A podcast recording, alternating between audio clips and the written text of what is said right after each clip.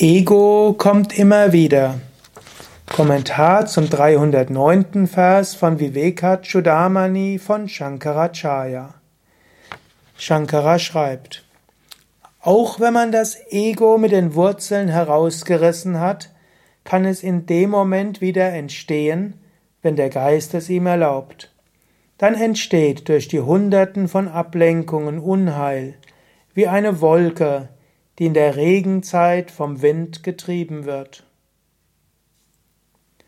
Sei dir bewusst, das Ego hat eine starke Kraft, es kommt immer wieder.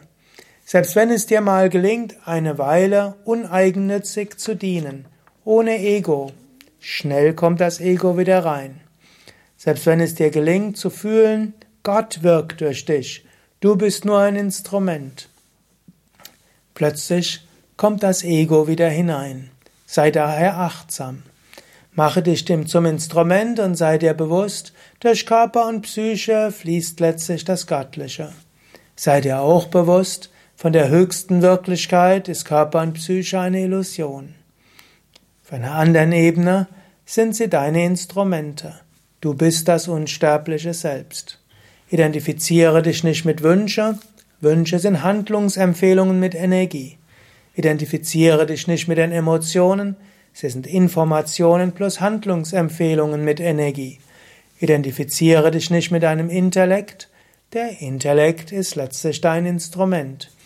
Identifiziere dich nicht mit deiner Psyche, die Psyche ist wie deine Rolle, die du hier spielst. Identifiziere dich nicht mit dem Körper, er ist wie ein Raumanzug. Sei dir bewusst, du hast hier einen Raumanzug, du hast eine Rolle, aber es gibt einen kosmischen Regisseur und du folgst diesen Regieanweisungen. Und du bist nicht der Körper und zwischendurch löse dich davon, indem du meditierst. Beobachte den Körper, beobachte die Funktion des Geistes, beobachte dich als den Beobachter, lass dann sogar den Beobachtungsprozess fallen, geh in die Stille, erfahre dich als das Unendliche. Aber selbst wenn du das mal so weit erreicht hast, schnell kommt wieder die Identifikation. Schnell ärgerst du dich über etwas und identifizierst dich mit dem Ärger. Schnell fühlst du dich nicht richtig beachtet und identifizierst dich mit diesem Gekränktsein. Immer wieder sei dir bewusst, wann das Ego da ist, löse dich davon, lächle darüber.